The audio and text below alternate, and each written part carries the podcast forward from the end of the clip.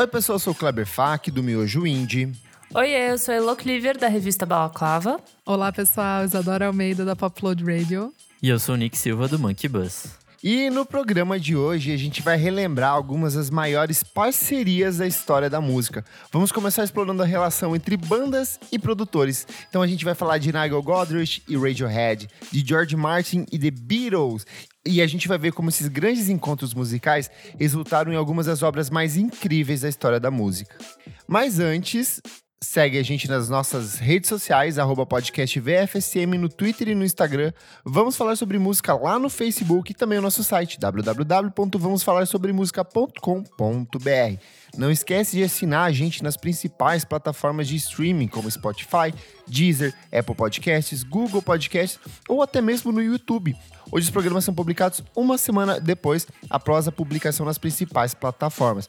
E principalmente, apoie a gente no padrim.com.br barra podcast VFSM, porque por apenas cinco reais por mês você tem acesso a outros programas exclusivos, participa do nosso grupo fechado no Facebook, ajuda na construção das pautas e assiste a nossa transmissão ao vivo, hoje com a presença dos ilustres DJ Catatal e Léo Leonardo aqui, ó, participando da gravação com a gente gente, mandando um oizinho aqui, ó, queridos. E o que mais, Nick, que a gente tem? Quem assina a gente recebe também? Bom, por menos de um dólarzinho por mês você tem acesso a várias coisas extras.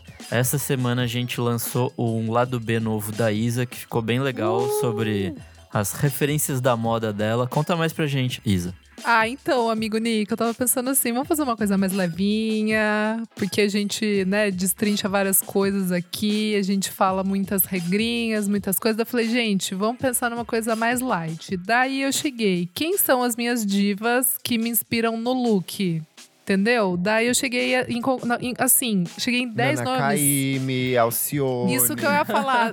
Não vou dar spoiler agora, porque eu acho que assim, palhaçada, vai lá, ouve, compra nosso pacote no Padrim e é isso aí, gente. Olha, eu achei que ia ter gente que não teve, hein? Que fique claro aqui, que fique registrado. Ih, polêmica! polêmica depois depois a gente com, eu comento lá no grupo dos padrinhos quem eu achei é que ia Rosalia, tá. Nick? Não, não é, não é. É, é mais mais clássica. Gostei, Boa. amigo Nick. Então é isso. Curta a gente, assine e ajude o nosso podcast a crescer cada vez mais. Vamos pra pauta, gente? Bora. Bora. Para montar essa seleção de artistas que a gente vai discutir aqui hoje, eu peguei artistas que tenham pelo menos três discos produzidos com o mesmo produtor. Ah. Então, é, mais pra frente vai ter algumas alterações, mas eu queria que fossem pelo menos três, ou que fossem, tipo. Uma coisa a, mais duradoura, uma né? Obra... Exato, que não fosse tipo assim, ah, lançou um disco e já tá valendo, certo? Uhum. Eu acho que a gente pode começar pela mais clássica de todas aqui das parcerias, né? Que essa aqui é, é icônica. É isso. Que é a relação do George Martin e os Beatles é... O George Martin, para quem não sabe, ele nasce em 1926. Ele era filho de um carpinteiro e de uma faxineira. E aí, depois que ele assistiu uma apresentação do London Symphony Orchestra na escola, no salão da escola dele, ele se sentiu mega entusiasmado pela música, só que, tipo, ele viveu num período de entre guerras, então, tipo, o foco era total em nada de artes e focar totalmente em, em outras coisas. Mas passado a, Segunda Guerra Mundial, ele acabou se aperfeiçoando em oboé, começou a estudar música e depois de um tempo ele foi trabalhar na EMI como produtor musical, onde ele rapidamente se familiarizou com todos os instrumentos, mesas de som e todas as técnicas da época. E aos 29 anos, que é muito jovem, ele virou um, um, dos chefes do selo Parlophone, então, tipo, ele era um dos caras mais, mais importantes lá dentro. E ele coordenava a produção de vários artistas da época, então ele tem um monte de nomes bem curiosos de, de, entre o final dos anos 50 e 1960 e poucos, principalmente até pro, tipo, galera de comédia. Tipo, ele trabalhou com Peter Sellers, por exemplo, na Meu produção Deus. de, tipo, discos de comédia musical dele. Só que foi em 1962 que ele recebeu a visita de um cara chamado Brian Epstein, que mostrou para ele uma fita de uma banda chamada. É, eu não sei se era. Tipo, eu acho que eles eram Silver Beatles na época. Os, eu não tenho certeza se já eram os Beatles Mitos mesmo na época. Mas ele mostrou essa, essa fita demo pra ele. E assim, o Epstein falou: olha, eles foram recusados por todas as gravadoras, ninguém quer gravar com eles. E aí, quando o, o Martin ouviu a fita, ele entendeu finalmente por quê. Porque os Beatles eram muito ruins no começo, eles eram tipo péssimos instrumentistas, péssimos músicos, cantavam mal, cantavam fora de tom. É, e aí, tipo assim, ele falou: Cara, eles são péssimos, são estridentes, mas a atitude desses caras é tão legal que eu vou investir, vou acreditar no trabalho deles e vou produzir o trabalho deles. Então, a partir daí, ele assinou com os quatro e Love Me Do se tornou o primeiro sucesso deles logo em 1962. E aí abre para uma seleção de produções muito importantes, tipo a Wanna Hold Your Hands, até tipo o lado mais experimental dos Beatles a partir do Sgt. Peppers, do Revolver e, tudo, e tudo isso, né? É uma, uma das colaborações mais marcantes da história da música, né? Eu acho que eu aprendi o que, que é produtor com, com ele, assim, de ver documentário. Antes eu nem me ligava muito, não.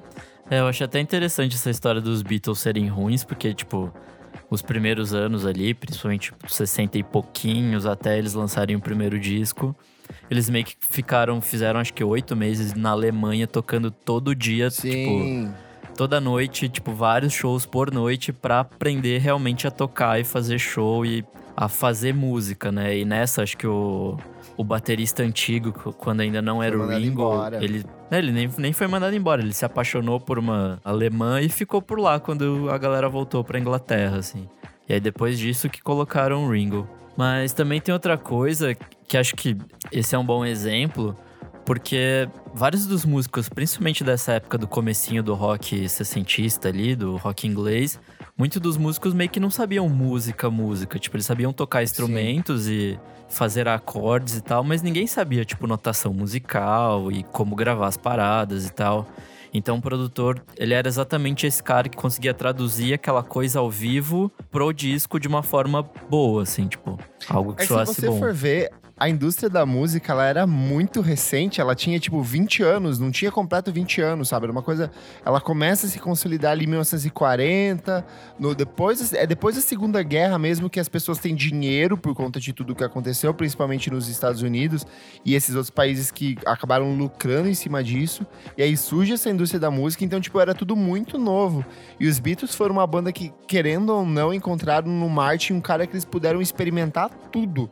Desde de, de jeitos novos de gravar, instrumentos, captações de campo, tudo aquilo que eles puderam. E ele sempre foi um cara muito aberto a fazer isso, né? O que eu acho engraçado é que tem muitas coisas que são, sei lá, os Beatles, né, que foram muito considerados ousados em certos sentidos. Tipo, eu li pra pauta até algumas músicas que foi o George que empurrou certas coisas, né? Tipo, Sim. Yesterday, que ele que falou, não, vamos introduzir uma questão do violão e também o, as cordas, que era uma coisa que não era tão normal, não normal, né, mas tipo era comum bem- em disco de rock, né? Tipo, é, tipo, misturar, né? Essa coisa mais clássica com uma música pop, tipo, então ele que trouxe isso. Então, essas coisas ousadas que a gente ouve e fala, nossa, os caras eram muito, né, tipo, é, pra frente, ou tinham sem preconceitos de música pra trazer esses strings e tal. É o produtor que traz, a gente não sabe disso. É um, acho um trabalho muito invisível e às vezes pouco reconhecido, né?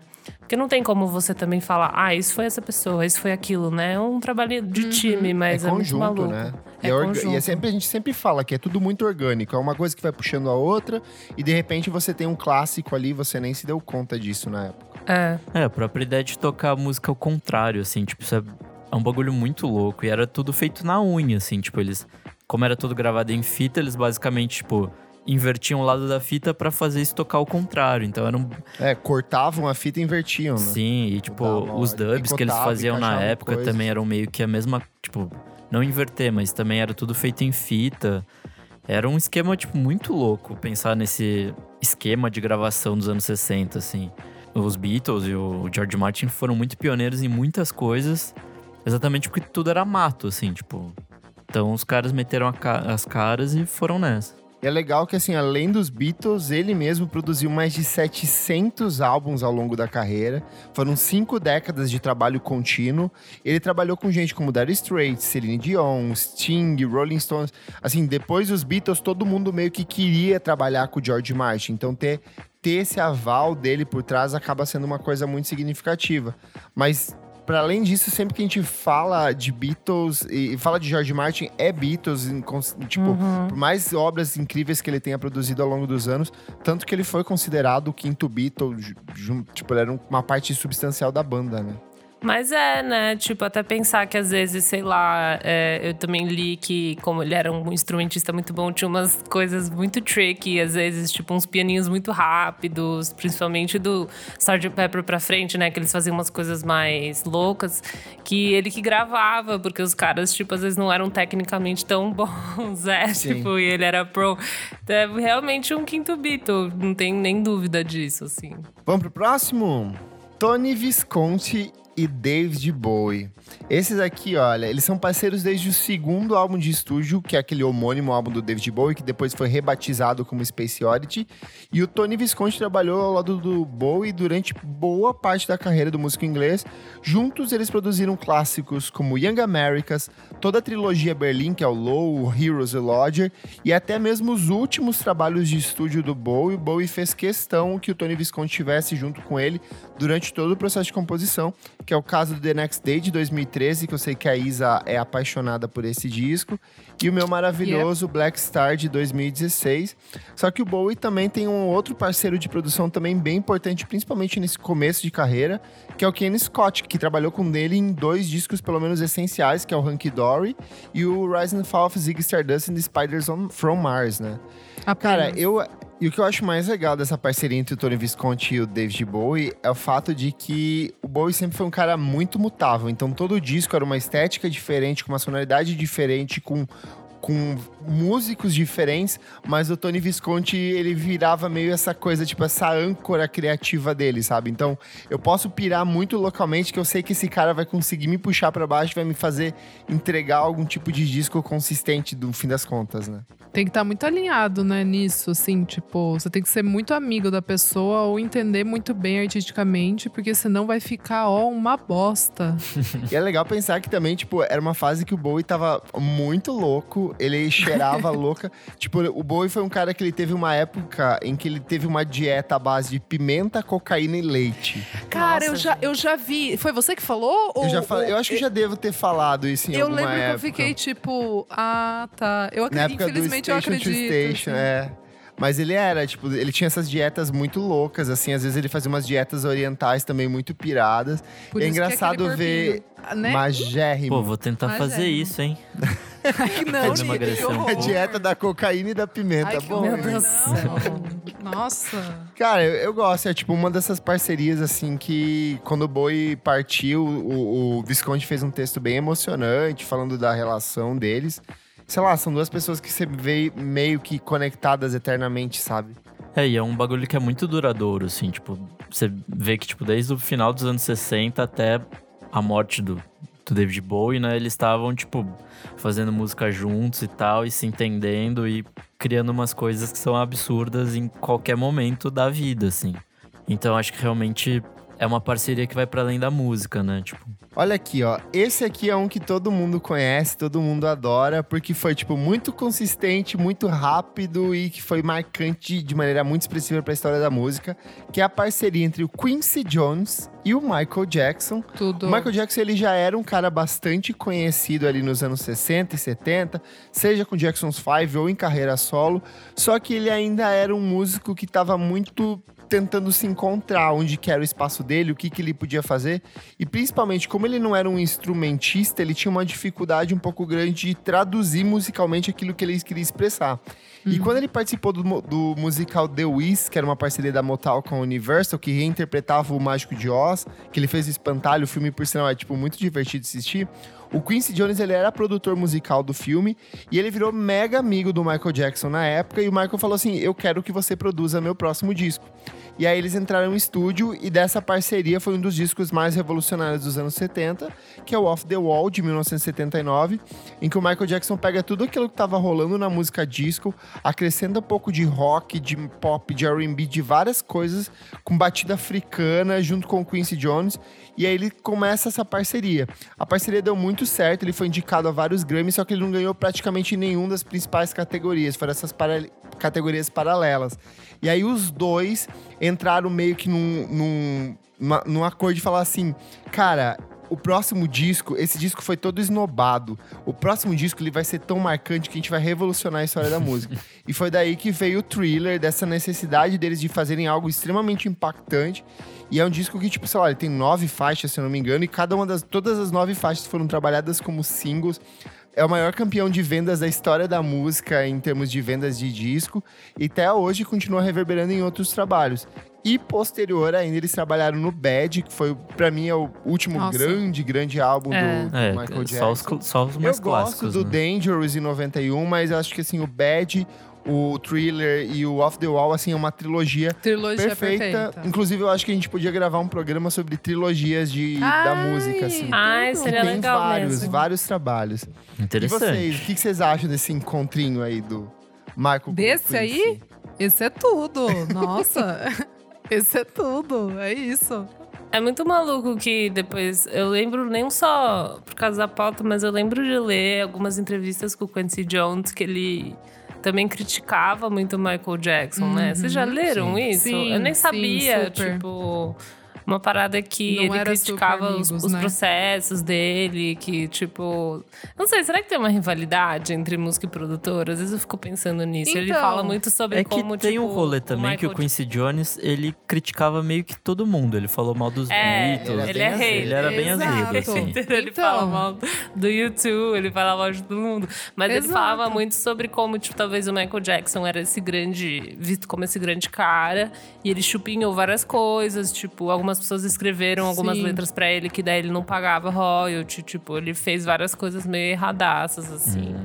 E daí eu fui lendo, mas também fiquei com esse sentimento, tipo, mano, tipo, por que, que ele tá falando isso, né? Tipo, existe essa rivalidade, assim? Eu Qual- acho que em, eu acho que em certos casos sim, amiga Elô. É meio que eu falei assim, quando o produtor ele meio que tem uma relação de amizade e de entender, eu acho que aí beleza, mas quando é meio que um encontro de, por exemplo, o Michael ele já tinha uma carreira, né? Tipo assim, Uhum. não foi o Quincy que tirou ele de algum lugar e falou: olha aqui, Não, você vai era trilhar o caminho. Ele já era grande. Então eu acho que aí sim é muito mais fácil ter rival- rivalidade ou ter desencontro, ego. Principalmente pela década, assim, tipo, né? Mas é, foi ele que eram levou. outros tempos.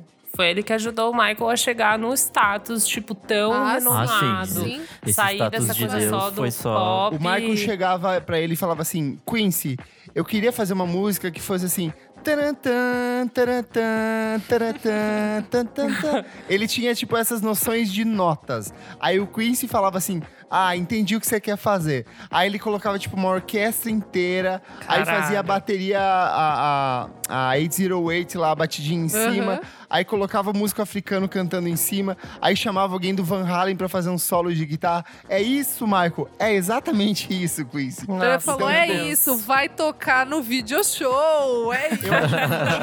O, o Michael Jackson talvez ele tenha um pouco desse aspecto que é muito do Kanye West, de ser mais um CEO da própria obra, É. de botar as Total, pessoas pra trabalhar pra total. você, do que ser de fato um criador, assim. Não que ele não compusesse ou que não tivesse uma participação muito ativa. Ele, é- ele Mais a Beyoncé, direção. o Kanye É West são tipo direção direção. mesmo. Eu quero que seja desse jeito e ele encontrou no Quincy Jones um cara que soube, tipo, como organizar isso. Tanto que se Produzir. você for ver isso. todos os outros discos do Michael Jackson sem o Quincy Jones, não tem nem, sei lá, 1% Não tem o brilho, né? Tipo, Não É, tem não nem um tem. pouco. Então, mas é, é uma dificuldade astronômica, né? Essas escolhas desses timbres, tipo, o timing. É muito. Realmente é um trabalho de time, né? Mas é, É muito. uma importância imensurável também, né? E não é só o Michael que teve uma puta relação com produtores. A Janet Jackson, ela encontrou na parceria com o Jimmy Jam e o Terry Lewis, tipo, um alicerce criativo para uma carreira inteira. Ela tinha lançado dois discos, que é o Janet Jackson de 1982 e o Dream Street de 84, que meio que, tipo, o pai dela não era o produtor, mas era ele quem falava que queria, quero desse jeito, quero desse jeito, quero desse jeito. O resultado, os dois discos foram uma merda, foram um fracasso. Ninguém ouviu. Ela se sentiu extremamente frustrada. Ai, que dó. Só que daí ela falou assim, cara, eu quero tomar conta da minha, da minha vida, eu quero decidir o que eu vou fazer. E desse sentimento de mudança e dessa parceria com o, com o Jam e o Lewis, nasceu o Control de 1986, que é um dos clássicos dos anos 80. É um dos discos, tipo, mais importantes da produção feminina, porque, tipo, mostra uma mulher negra assumindo o controle da própria obra, da própria vida, das próprias emoções. E a partir disso, eles mergulham numa sequência de obras que tem o Rhythm Nation, de 1979, o Janet, de 1993, o Velvet Rope, de Ah lá. 1997. Tipo, outra trilogia perfeita É, aqui. ó. é bom também. E eles vão seguir até os anos 2000 com o All of You e o, e o Damita Joe, só que daí, tipo assim, a Janet já vai tendo uma necessidade de colaborar com outros produtores e esses dois meio que vão ficando cada vez mais de escanteio.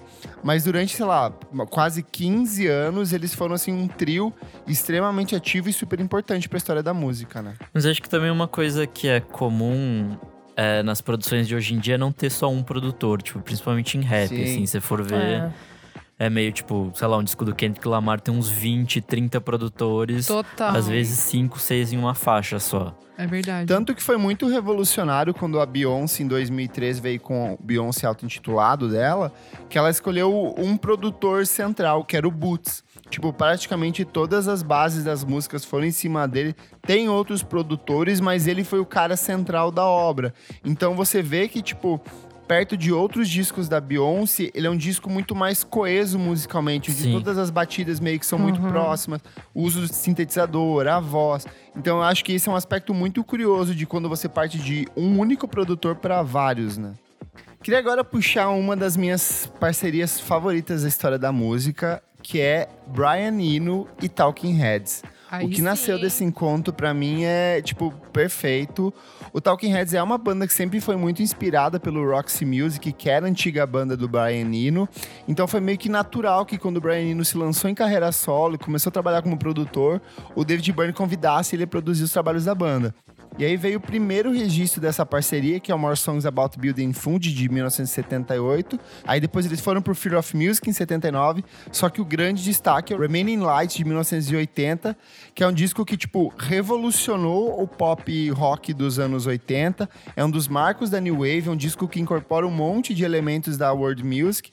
E a parceria deu tão certo que quando o Bernie foi se lançar em carreira solo em 1981, ele lançou um disco em conjunto com o Brian Eno, que é o My Life in Bush with Ghosts. Em 2008, eles voltam a se encontrar no Everything That Happened Will Happen Today, que são dois discos em parcerias assinados em conjuntos. E é um disco, assim, tipo, sequências de obras fabulosas da, da música nova-iorquina. Não tinha uma parada que os dois eram fãs de Fala Kuti? Não tinha um negócio assim? Então, eles, Ah. os dois são fãs de roubar música negra. É, é, é, eu- eu, não ia, eu não ia mexer nisso, mas. É? Olha só, eu, o David, é porque o David Byrne é desse cara, ele é o diplo dos anos 80, se você for ver. Nossa, que é aquele cara que é Meu viaja. Deus isso, do é, céu. é que viaja pra lá. Ai, vou fazer uma viagem espiritual em Angola, Congo e no Moçambique. E aí lá É ele vai pegar, sei lá, o disco de um fulaninho da Silva que, que ele encontrou numa banquinha lá. E aí ele vai trazer isso pras guitarras dele. É a assim. música do Rei Leão. É a música do Rei Leão. É, essa coisa de, tipo, Puta, pegar esses barra. ritmos ao redor do mundo, assim. Ó, mas que- o, mas o sabe, eu Brian vou te Eno não falar. é isso também. Mas eu vou te falar que eu- eu- hoje vendo, hoje com a nossa consciência, entendendo como isso é apropriação cultural, eu acho sim, tipo, problemático. Mas se você for ver na época em que, tipo, tinha uma separação, tinha essa necessidade de apresentar a música do mundo para os outros lugares, eu acho que é mais do que natural, sabe? Eu acho que, tipo, a gente não tinha essa relação de.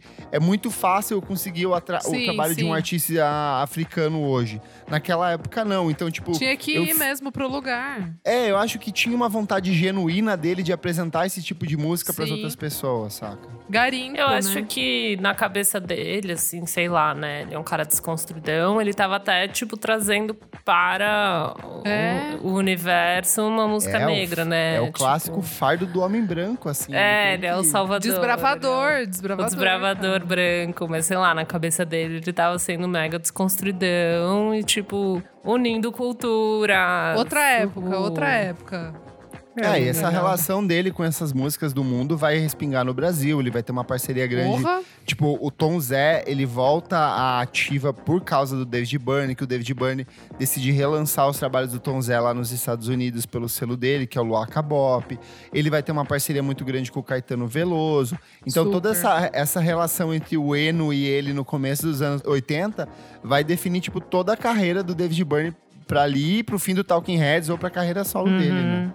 E, e o Brian Eno tem uma parceria muito importante com U2. Amo! Logo depois que ele, ele acabou com essa parceria com o Talking Heads, tipo, porque isso é muito comum dele. O, o Eno sempre foi um cara muito fluido. Ele recebeu um convite para trabalhar na produção do quarto álbum de estúdio do U2, Unforgettable Fire, de 1984. Tudo. Nossa, E aí, eu, eu juro que eu disso- tô descobrindo essa informação agora. O quê? Você não, não, agora porque eu li a disso? pauta, né? Mas é, eu só soube Deus, nessa amigo. semana que o Brian Tipo, os Eno melhores discos trabalhou do Os U2 melhores com discos YouTube. do produzidos pelo Brian Eno. YouTube. É. E aí, depois, a parceria deu tão certo que eles lançam o que talvez seja o maior disco da carreira do U2, que é o The Joshua Tree, de 1987. Gigante. Isa ama, Amo. Amo. Apaixonada. Amo. Não, é sério, a produção desse álbum é muito, é muito foda, assim, tipo, real, assim. Mesmo que as pessoas não curtam é, YouTube, rock, enfim, o que seja. Eu, Eu, vou te falar incrível. que o problema das pessoas não curtirem o YouTube é no álbum seguinte, que é o Acton Baby. Eu acho um disco maravilhoso, eu acho Eu impecável. também. As guitarras são muito boas, só que o que eles fazem nesse disco pautou toda uma geração de artistas que começaram a replicar igualzinho. Tá. O problema do YouTube pra mim não é o YouTube em si, são os filhos do YouTube. É, exatamente. Então você vai A culpa sentindo a um culpa não é deles. cansaço. tipo, Tem, cara, é, o Coldplay, ouvindo- Muse Então, e toda essa ouvindo o galera. Acton Baby montando Sim. a pauta, eu falei assim: caralho, o Coldplay é muito filho da puta, porque eles estragaram muito esse disco. Tem várias É guitarras verdade. que são roubadas, são iguaizinhas, assim, sabe? É que E esse então disco dá é uma o quê? sensação de Fin- cansaço. Tipo, quase 90? Qual?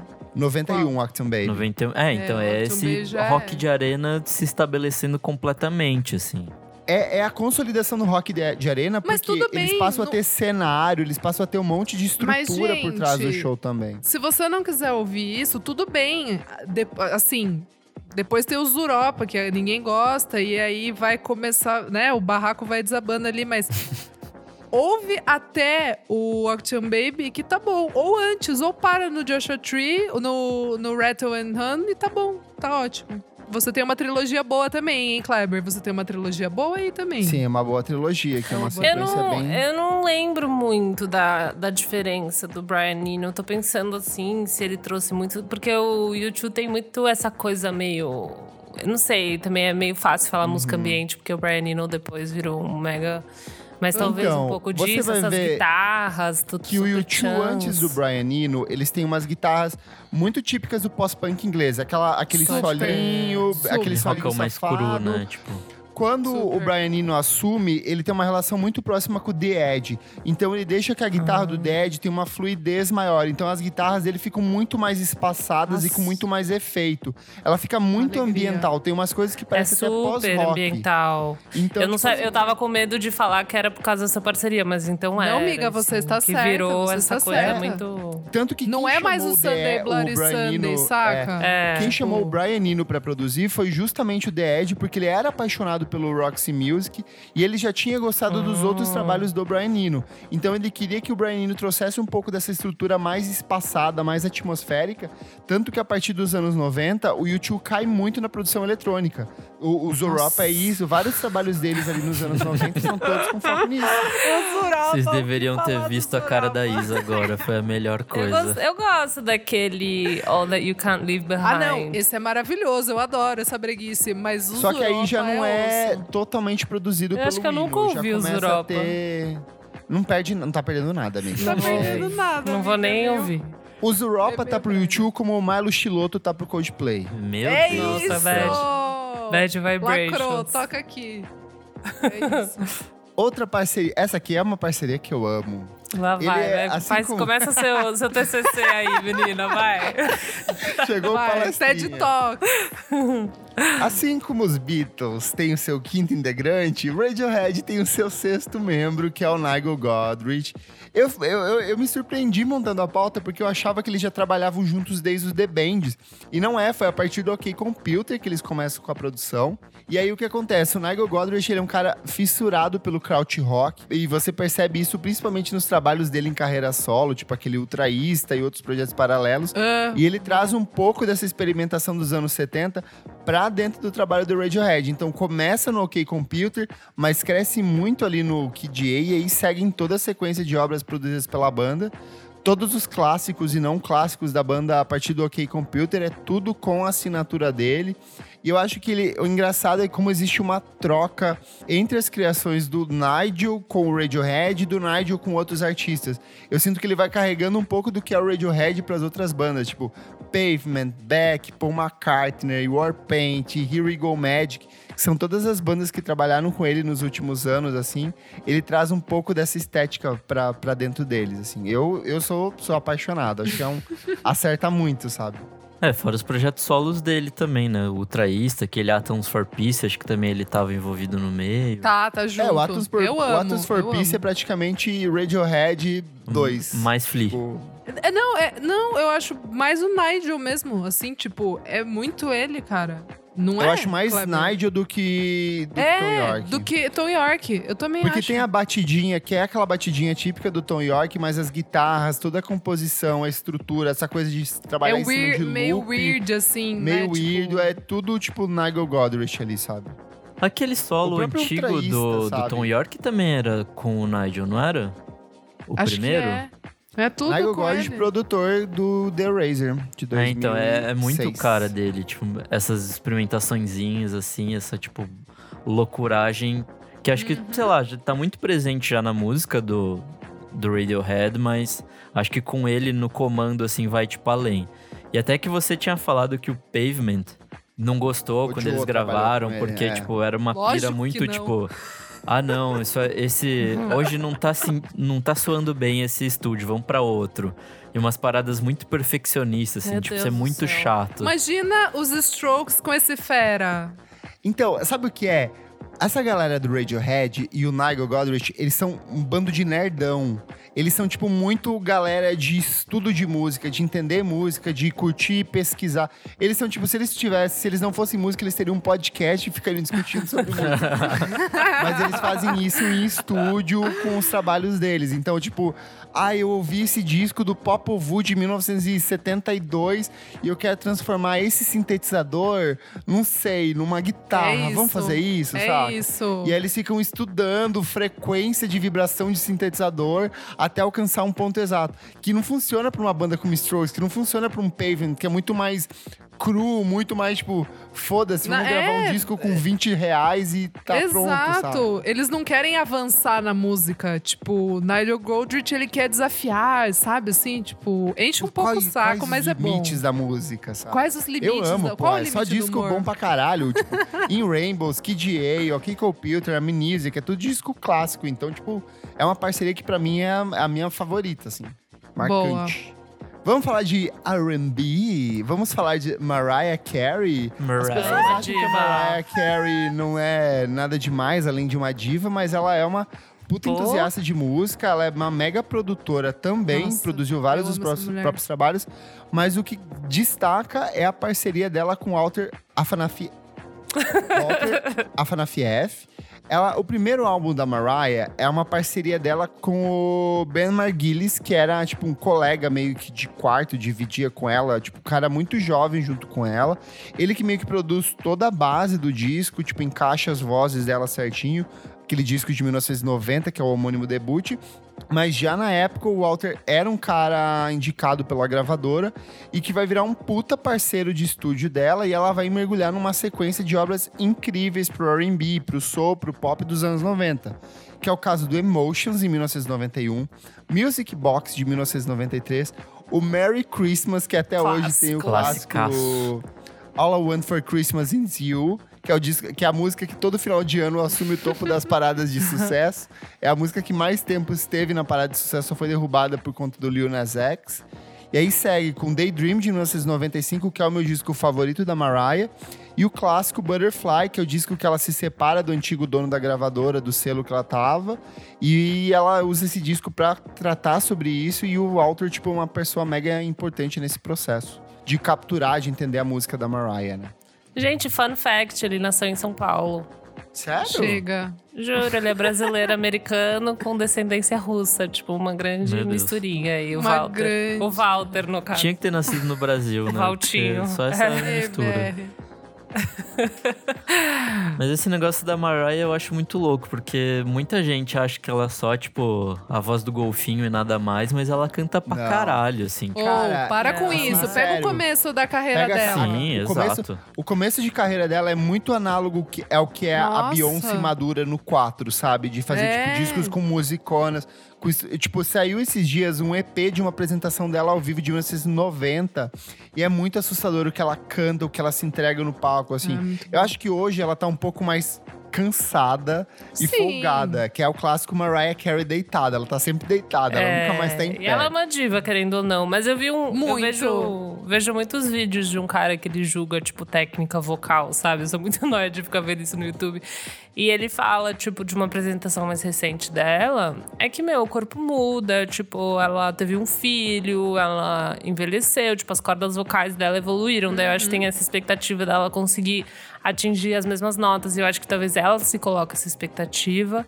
Mas pelo que ele disse, não parece que ela, te- que ela teve um, um treinamento é, ao, tipo, Pra ter ao longo voz. dos anos pra manter. Tem gente Sim. que consegue manter se você meio que se treinar que nem maluco, assim. Daí eu acho que ela meio que confiou muito no próprio taco, sabe? Gente, Não- mas eu, eu acho não ela tão rola. incrível. Não, não- Mas ela eu não é tenho- não tem que se maravilhosa. provar Não, mais mas eu não nada. tenho. Mas eu não Ela tenho não pra tem mim que que, ela é a provar, é. voz, ela é a voz do golfinho, sabe? Até me irrita quando ela Ah, faz. É, eu sei. É quando eu Eu não menos penso gosto. Porque ela, quando ela canta, É. tipo, normal, ela Eu manda gosto quando muito ela canta bem. normal.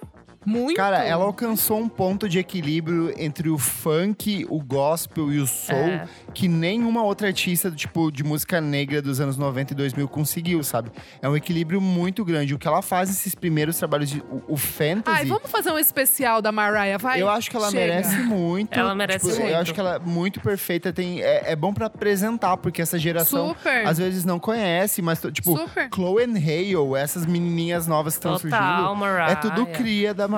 Sabe? Não, e essa mistura de verdade. rap com pop é, tipo... É, não foi ela, né? Mas, tipo... Tem muita coisa que ela Ajudou fez muito, que é é. essa coisa. Tipo, uma- tem uma dela com Jay-Z, antigaça. que, Todo mundo tipo, fala que quem apresentou o Jay-Z foi a Mariah Carey, uma piada, sabe? Amo. É, total. Jay-Z não existia antes de Mariah Heartbreaker. Carey. É o Heartbreaker. Heartbreaker. Kanye eu- West é- também produziu música pra ela. Tem, tipo, muita gente É produziu música pra ela. Mas é, eu acho que falei de diva também, porque daí eu li que ela brigou com o, Va- o Valtinho, no caso, né? Eles não são mais. Poxa. Não, não Ela- são. ele, ele foi uma das pessoas que escreveu o All I Want for Christmas. Quando, quando ela anunciou o último disco lá, o Cautions, há, há acho que dois anos já, quase, eu criei muita esperança no Blood Orange ser um produtor parceiro dela. Eu acho que ele conseguiria Nossa, seria brabo, hein? dela. Tanto que a melhor música do disco é uma música produzida por ele, sabe? Então, eu queria muito que ele tivesse um, um- que ele fosse um cara maior a ponto de conseguir peitar uma gravadora e falar: Sim. quero produzir um disco da Mariah, porque eu acho que sairia alguma coisa muito incrível disso, saca? Aqui a gente tem uma coisa curiosa, que não é uma dupla, mas na verdade são três produtores e músicos que se encontram e que resultaram em trabalhos incríveis, que é o caso da PJ Harvey, o Flood e o John Parrish. John Parrish Juntos- e a PJ. Eles trabalharam em To Bring You My Love, de 1995, Is This Desire, de 1998, White Chalk, de, 19 de 2017 e Let's England Shake, de 2011. E também o mais recente dela, que é o The Hope Six Demolition Project, que é o disco que ela veio aqui pro Brasil, se apresentou no Pop Loge numa apresentação lindíssima. A relação da Harvey com o Parrish, principalmente, ela é tão produtiva que os dois já lançaram dois álbuns em conjuntos. Dance How at Lowest Point e A Woman, A Man, Walked By de 2009. São trabalhos um pouco mais experimentais em relação aos trabalhos da Harvey e muito mais voltados para o que o, o próprio Parrish produz os trabalhos deles, né? Eu sou apaixonado por esse trio junto aqui. Eu acho. Eu, não, é, pra mim a PJ com, com o Parrish é chique demais, assim. É chique demais. Nossa, esse disco de 2011, o Let England Shake, eu amo Nossa. demais. É pesadaço. Você sabia que eu não Muito bom. gostei na época? Sério? Eu Foi demorei. quando- foi quando eu eu demorei comecei a anos ouvir a assim pra PJ. gostar. É, acho que Foi foi, o- quando foi o comecei a primeiro ouvir que eu ouvi real, assim. Foi o primeiro que eu falei, tipo, É, isso eu aqui também. é. É bom. Eu já tinha. Eu curtia muito o Dry e todos os trabalhos mais antigos, da fase mais roqueira dela, assim. E aí, quando saiu esse disco, eu achei ele muito estranho. E ele é propositadamente É, é. estranho. Eu demorei, assim, a, a- a assimilar. Eu acho que eu só fui conseguir ter uma, uma noção clara dele quando no show dela, porque ela traz muitas das músicas pro repertório. E eu falei, ah, beleza, tem uma coisa meio cênica, meio teatral, então faz, eu acho que mais sentido, sabe? Putz, é demais. Aqui, ó, pra perverter um pouco a lista, é na verdade é o Dr. Dre e a relação dele com vários nomes importantes do rap, tanto como produtor como produtor executivo. Então a relação entre o Dr. Dre e o Snoop Dogg, Dr. Dre e o Eminem e o, e o Dr. Dre e o Kendrick Lamar são três artistas de três momentos diferentes do hip hop com trabalhos surpreendentes no momento em que, tipo, o Drake se articula junto com eles. Com o Snoop Dogg, o Dr. Dre trabalhou no Dog Style, que é o disco que apresentou o, o Snoop Dogg. É um dos marcos do G-Rap e é um dos clássicos dos anos 90, dessa mistura de ritmos, esse rap mega chapado, marofado. Com o Eminem, tem o Slim Shady LP, LP que é o primeiro álbum de estúdio do, do, do Eminem, é o disco que catapultou ele. Sim. E, e com o Kendrick Lamar tem o Good Kid, Mad City. Então, tipo, só clássicos nessa relação com esse cara, né? Não, além disso, eu acho que ele é, tipo, o grande pai, assim, do hip hop, né? Ele trabalhou com NWA, tipo, todo aquele Ice Cube, Straight Outta Compton. Tipo, o cara realmente esteve no começo e é muito maluco que ele continuou trabalhando, assim, realmente é meio Ele que caça talentos também, né? caça talentos Ele pesado. que, ele que descobriu todo, todos esses nomes aí, foi ele que catapultou. Tipo, o Eminem, ele que encontrou, entendeu? Tipo assim, é bizarro. Ele é muito importante, muito. Ele tem uma ligação muito local, assim, né? Tipo, principalmente Compton, o, né? o Kendrick e o Snoop Dogg, eles são de Compton, que é tipo. Sim. Então tem essa ligação, tipo, muito forte, assim. Com o Eminem é um pouco diferente tal. Ele É. tem o rolê das batalhas de rap e tudo, mas é, esse rolê de caça-talento do, do Dr. Dre é realmente muito, tipo, muito foda, assim, tipo. E é estranho, porque ele começou no NWA como, tipo, um cara meio largado ali no meio. Ele foi fazer a carreira dele mesmo na produção. Ele tem o disco dele, o de 2000 ali, né? Não, mas 99, dentro 2000. do NWA mesmo, ele já assume uma, uma característica de produtor. Ao longo do tempo, Sim, ele vai, sim. tipo, assumindo esse No papel filme de... fica bem claro isso. assim. É, ele vai sendo meio que uma postura de quero ser o Mano Brown aqui, no sentido de ser, tipo, a figura que representa Figura esse grupo central, de né? pessoas, e tal. sabe? Então, mas eu acho muito interessante essa trajetória, assim, porque hoje em dia ele é muito mais conhecido como produtor do que como um cara que, sei lá, faz rap, sabe? Acho que ele, hoje em dia ele é muito mais conhecido por empresário do que É, que ia relacionado à música. muito mais né? conhecido Beats. pelo Beats pelo by Beats. Dre. Beats by Dre. Ele é o Tipo, primeiro com certeza. rapper bilionário da história. Ai, gente, Caramba, eu, eu acho que a gente. Eu acho que, lembrando agora disso aí, o Jimmy Iovine com a Stevie Nicks também é uma boa parceria de produção. E ele é amigo do, do Dre, junto, tipo, junto com o Dre, eles que fizeram, né, o fone. O- Sim, verdade, o verdade. By- o Beats by Ah. Dre, a Beats One, que é a rádio da Apple, enfim, mil coisas. Eles Conexões. estão juntos. É, o Jimmy Iovine também valeria por várias parcerias, mas ele trabalhou com tanta gente aqui que é difícil, É. tipo, Exato. focar é. em uma só. Outra no mundo do rap, Kanye West e Jay-Z. Muita gente não sabe que o Kanye West começou a carreira dele como produtor de músicas do Jay-Z. Inclusive, várias das músicas que mais, mais talvez pops da carreira do Jay-Z foram produzidas pelo Kanye West. A parceria ela tem início no álbum de Dynasty Rock La Família de 2000. Passa pelo clássico de, Bru- de Blueprint em 2001, onde o Kanye West assina a produção de músicas como Take Over e Iso Over. Daí ela segue Blueprint 2, ela vai pro The Black Album e aí várias outras músicas produ- coproduzidas em parceria com o Jay-Z. Só que assim, o Jay-Z ele tinha vários produtores envolvidos. Só que com essa relação com, com o Kanye West, ele passa a adotar uma postura cada vez mais pop, que é muito o que acontece no Black Album. O Black Album é facilmente um disco que poderia ser do Kanye West, sabe? Tipo, em termos de produção, em termos de trazer essa coisa de samplear músicas antigas de soul dos anos 50 e 60. Então acho que é um ponto de mudança na carreira dos dois, né? Do Kanye West, com certeza, né? E tem muita entrevista dos dois, assim, que relata muito esse, esse relacionamento pessoal mesmo que eles têm e de quase um pouco de rivalidade, porque eles. Tipo, o Kanye West fala do Jay-Z como, tipo, essa figura de um irmão mais velho irmão, e você naturalmente querer, tipo. É, ser melhor, né? Ou sei lá, alguma rivalidade, tipo, e é muito maluco mesmo que o Kanye West parece que ele, a menina trabalhou pra, pra, pra ultrapassar o Jay-Z, sabe? E tanto que hoje, tipo, eles nem se falam também, né? Tem é uma, pena. É uma dessas entre- coisas que eu acho muito triste, sabe? É. Porque eu acho o Watch the Thrones um dos discos mais incríveis da Nossa. história da música. Nossa. Muito bom. É um disco perfeito. e assim, Perfeito, depois álbum. foi só. Tipo, tanto que não teve turnê, né? Praticamente, por conta da relação entre os dois. Sim. E, tipo, nunca Mas mais é, vai é total, assim, eles não. Eu nunca li, assim, eles não se. Eles não se Eu lembro que mesmo, existiu assim. uma época que eles falaram em fazer um Watch the Thrones 2, mas acho que, tipo, essa É, relação não- nunca Mas foi depois ficou que ele- boa de novo, assim, sabe? Depois Tipo, que o Kanye casou com a Kim, que começou a ficar mais. Foi, porque né? A Beyoncé e o- Jay-Z não foram ao casamento deles. É. E aí, paralelo a isso, o Kanye West começou a entrar numa espiral muito grande por conta dos problemas de saúde mental que ele tem. Uhum. E em vários momentos ele falou que o Jay-Z podia matar ele, da mesma forma como ele falou que a Kim Kardashian é, queria internar ele e como ele tava tentando se separar. Sabe, ele cria umas histórias muito loucas na cabeça dele. E aí, assim, o Jay-Z, ele é um cara muito centrado, muito focado na vida dele profissional. E, tipo, Claro, não vou, me, não vou me mergulhar nisso, sabe? Tipo, deixa. claro. Não vou confrontar, mas também não vou perder meu tempo mais com isso. Tem uma Então, entrevista é um muito, irmão. muito boa do. Um bate-papo tá no YouTube do Jay-Z com o. Acho que é o New York Times. É uma entrevista, assim, gravada. E é muito boa. Ele fala do último disco, né? Várias questões raciais e tal. E ele fala um pouquinho dessa relação com o Kanye West. Tipo, o jornalista quer falar, ah, eu vou. Momento da fofoca, né? Ele Aham. pergunta do Kanye West.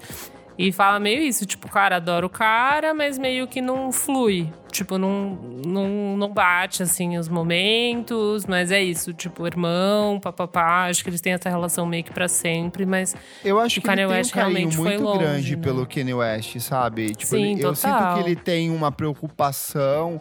Eu acho que se um dia o Kanye West estivesse de fato na merda, ele seria um cara que daria com suporte de certeza, alguma com forma. certeza. Não sei se Mas ele já tá na que- merda, né? Tipo, não sei. É que eu falo assim, na merda de, tipo, perder tudo, perder família, perder Ah, tá. dinheiro. Eu acho que o Verdade. Jay-Z seria um cara de suporte.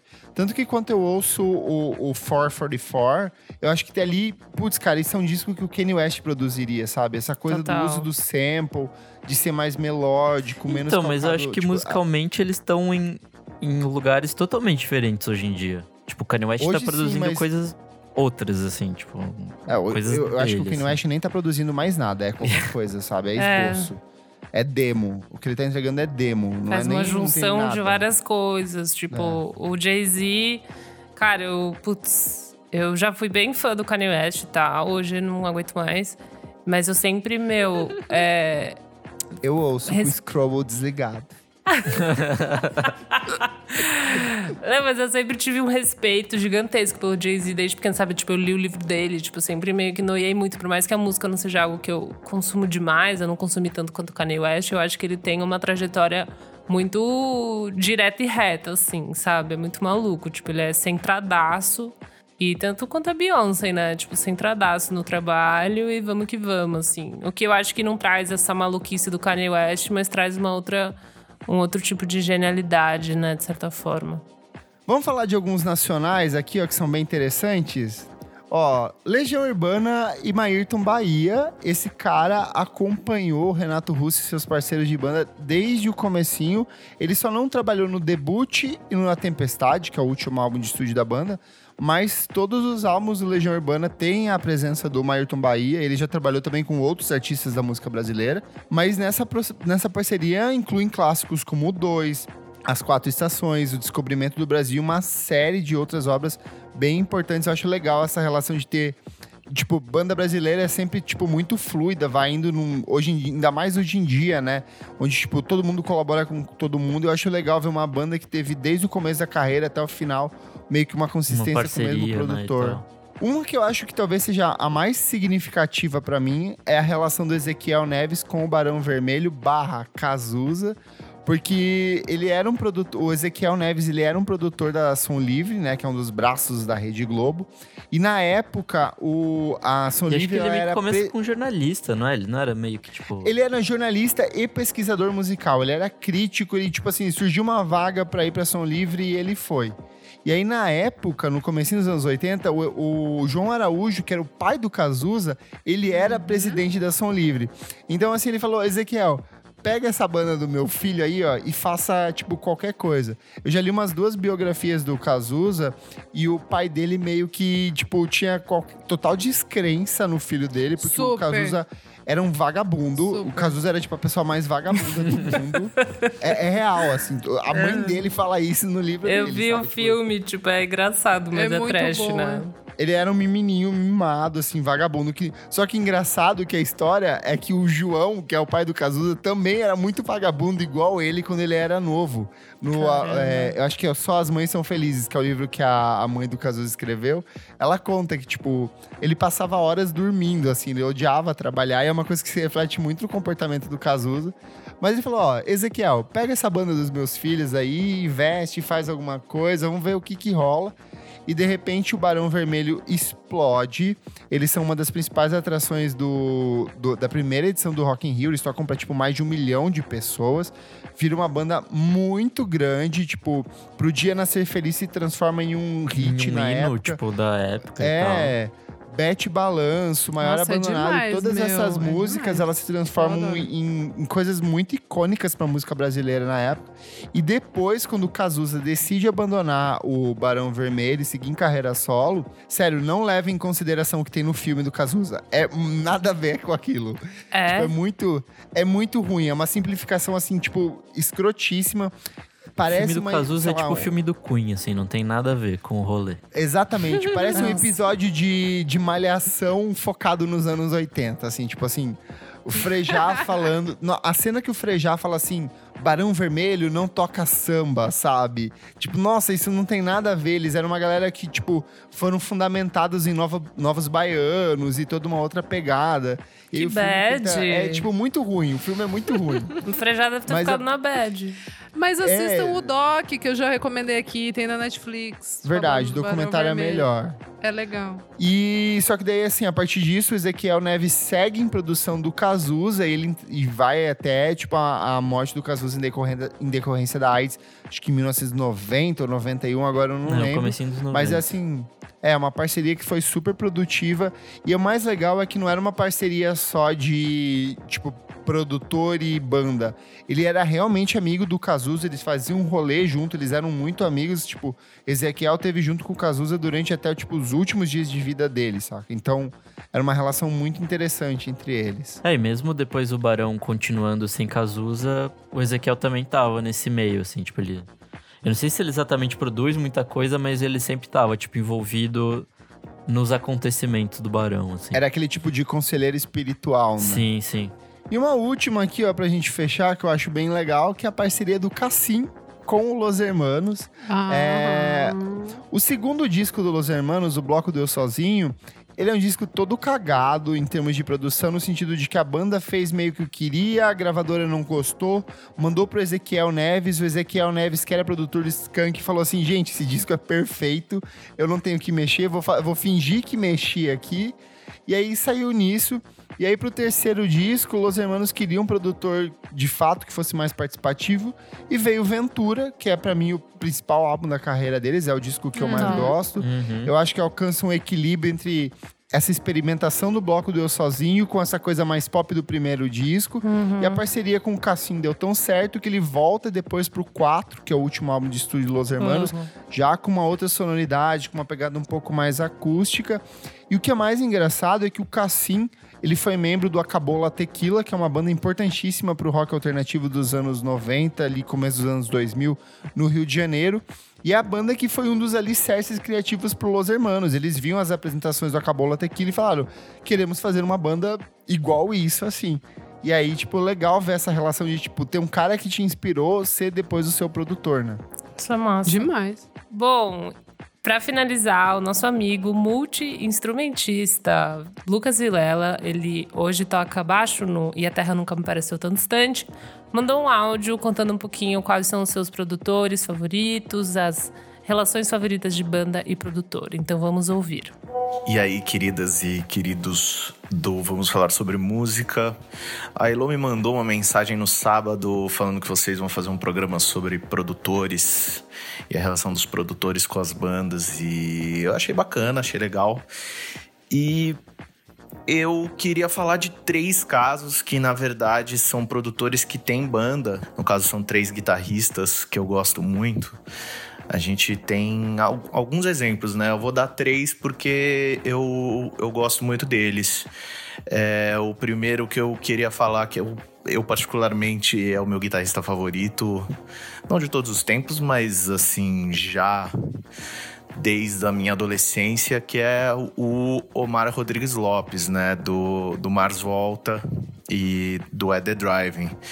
Ele começou a ser produtor de fato depois que ele montou o Mars Volta, né? Ele tem a carreira solo dele, Omar Rodrigues, que ele gravou até com Frustiante e tal.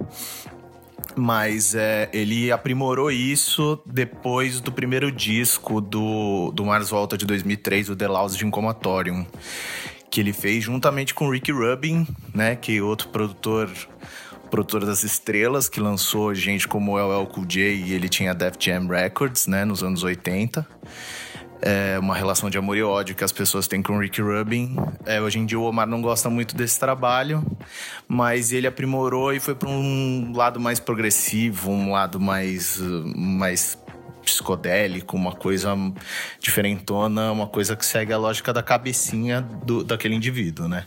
Ele é um cara muito bom, eu acho ele muito foda, tanto como produtor como músico.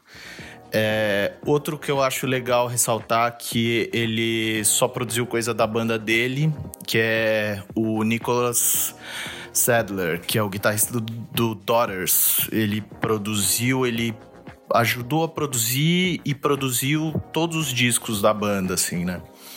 Ele foi coprodutor nos últimos dois discos, se eu não me engano, mas ele sempre meteu a mão na massa e é muito louco o como ele teve empenho para achar uma identidade, né? Ele veio daquela coisa daquele math core, math grind, aquela loucura, aquela brisa eterna. E ele achou um, um viés muito pessoal, assim. Achei muito. Acho muito bacana. E é louco a, a relação de confiança que a banda cria, né? Com essa com essa pessoa que é um integrante, né? Você, tipo, você virar um produtor, ir para estúdio com a sua própria banda e às vezes ter que moldar algumas coisas, é louca essa relação, né? Essa relação da banda e você ser produtor e, e fazer a, a porra toda acontecer. É, outro cara que eu queria falar por último, mas não menos importante, muito pelo contrário, acho que é o mais importante de todos eles, é o Steve Albini ele fez a música alternativa dos anos 90, né? Ajudou a moldar até a cara do, do, do, do que seria a produção de rock no final dos anos 90, começo dos 2000, assim. Ele ditou uma, uma, uma cara, né? Os timbres. Bom, Steve Albini ele produziu de Nirvana a Pixies, a Songs of Raya, é, Slint, enfim, tudo que há de mais foda da música dessa época, assim, em termos de rock alternativo. E, cara, é muito louco, porque ele mesmo não se diz muito produtor, ele se diz mais engenheiro de som. E ele meio que fez a, a, a, cara dele, né, em estúdio. Os timbres, o como ele captura as coisas, a dinâmica do estúdio, os equipamentos. Ele criou a cara dele de acordo com o que ele usa. E as bandas, cara, até hoje é, é um sonho pra muita gente gravar no Electrical Audio, que é o estúdio dele. Cara, se eu não me engano, o Pixies chegou a gravar dois ou três discos com ele. O Nirvana gravou em útero e hum, acho que teve mais outras coisinhas que eles chegaram a gravar, se eu não me engano. Posso estar falando uma puta de uma merda. Mas assim, cara, ele, ele teve um relacionamento duradouro com muita gente. Acho que o Songs of High até gravou mais de um disco lá, né? Que acho que não era Songs of High, era o Magnolia Electric Co., a banda do, do Molina. Mas enfim, é, é, é bom lembrar que o Steve Albini também é guitarrista e ele tem a banda dele, o Shellac, que ele produziu e gravou todos os discos da banda dele, né? Enfim, eu acho muito louco a relação em, em, que cada um desses guitarristas criou com a produção e com a banda ao mesmo tempo, entendeu? O, como o, o laço que criou-se da produção, da composição, é, da engenharia e da mixagem do álbum, né? Enfim, eu poderia ficar falando aqui horas sobre. Eu queria ter falado também do Andy Wallace e, e a produção do Grace do Jeff Buckley. Mas aí eu acho que vocês podem complementar aí, que é um cara legal. Que na verdade ele produziu pouquíssima coisa, né? Ele é mais um, um mixador mesmo. Enfim, é isso, gente. Obrigado pela oportunidade aí. E, pô, conversem aí. Vê se eu falei muita besteira. Beijos e abraços. Eu acho que de fato essa parte dos guitarristas produzindo a própria banda é uma coisa muito que acho que existe em toda a história da música e que faltou na nossa edição, né? Porque músicos produzindo a própria música é uma coisa totalmente comum, mas eu acho que a gente pode fazer uma segunda versão desse programa. Né? A gente tem que fazer uma segunda edição. Até porque ficou muita coisa de fora. Ficou muita coisa de fora. Ficou... A gente não falou de Jack Antonoff, a gente não falou de Aaron Child, a gente não falou de Gil Norton. A gente deixou gente, muita coisa. A gente não falou de Ricky Rubin.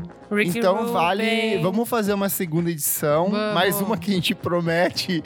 Não, essa tem que fazer, hein? Crioulo e Ganjamin também, que o Nick pontuou aqui, que realmente é uma grandíssima. Um Ganjamin. Vamos, assim. fazer, vamos acumular mais outros artistas e aí a gente monta a pauta Bora. com a edição 2 de produtores e música, certinho? É, e deixa lá a Tudo. sua contribuição. Fala uma parceria entre produtor e banda que você gosta bastante. Boa. Que a gente vai adicionando na nossa listinha. Fala principalmente de relações entre músicos brasileiros, que você gosta muito, que a Sim. gente amplia na próxima edição da pauta. Boa. Vamos pro próximo bloco do programa? Bora. Bora. Não paro de ouvir.